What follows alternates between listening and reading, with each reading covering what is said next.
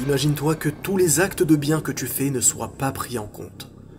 Tes prières, tes jeûnes, tes aumônes, tout cela sera annulé et deviendra poussière éparpillée si tu effectues le pire des péchés.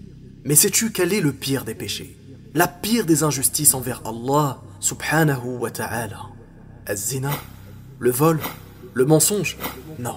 Le pire des péchés, et le seul qu'Allah subhanahu wa ta'ala ne pardonne pas si on ne s'en repent pas, est l'association, Ash-Shirk. D'où provient cette information? De la meilleure des paroles, du meilleur des discours, celui d'Allah subhanahu wa ta'ala dans la sourate An-Nisa les femmes, au verset 48 où il dit Certes, Allah ne pardonne pas qu'on lui donne un quelconque associé.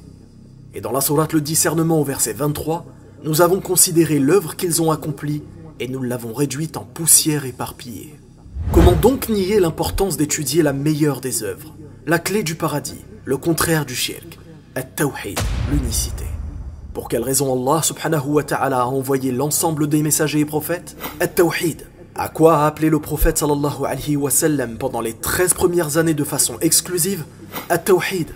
Quel est le sujet principal de la sourate al-Fatiha? At-tawhid. Mais certains ressentent une gêne au fond d'eux et diront Tawhid, tawhid, tawhid. Tout le temps tu nous parles de tawhid. Oui, et avec fierté.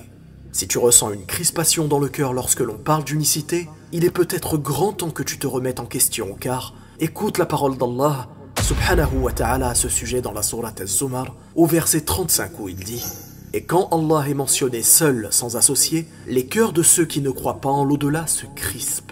Subhanallah. Qu'Allah subhanahu wa ta'ala nous préserve de faire partie de ces gens-là.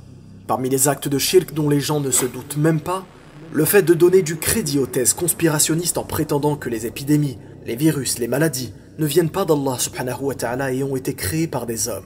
Et ceci représente de l'association dans sa seigneurie, car c'est lui seul qui gère et décrète toutes choses.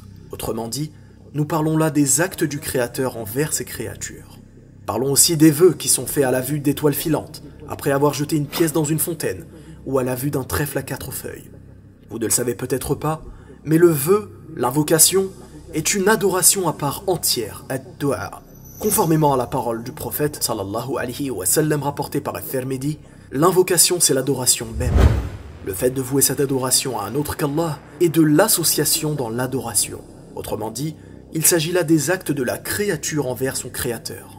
Parlons aussi de voyance, tarot, astrologie ou horoscope, prétendant détenir des informations invisibles et dans l'avenir dont seul Allah subhanahu wa ta'ala a la connaissance. Croire en ceci revient à prétendre que quelque chose ou quelqu'un détient un nom ou un attribut que Allah seul subhanahu wa ta'ala possède. Ceci représente de l'association dans ses noms et attributs. L'unicité doit être le point d'entrée de toutes nos œuvres, de toutes nos croyances. Si tu crains réellement que ton entourage ne soit pas pardonné par ce péché grave qu'est le shirk, alors parle-leur de tawhid. Parle-en à ta famille, à tes amis, à tes proches, desquels tu sais qu'ils sont dans ce péché, mais qu'ils n'arrivent pas à s'en défaire. Maintenant, tu sais ce que représente la gravité de ce péché et la place que doit avoir l'unicité dans notre cœur. Barakallahu fikum, wassalamu alaykum wa rahmatullah.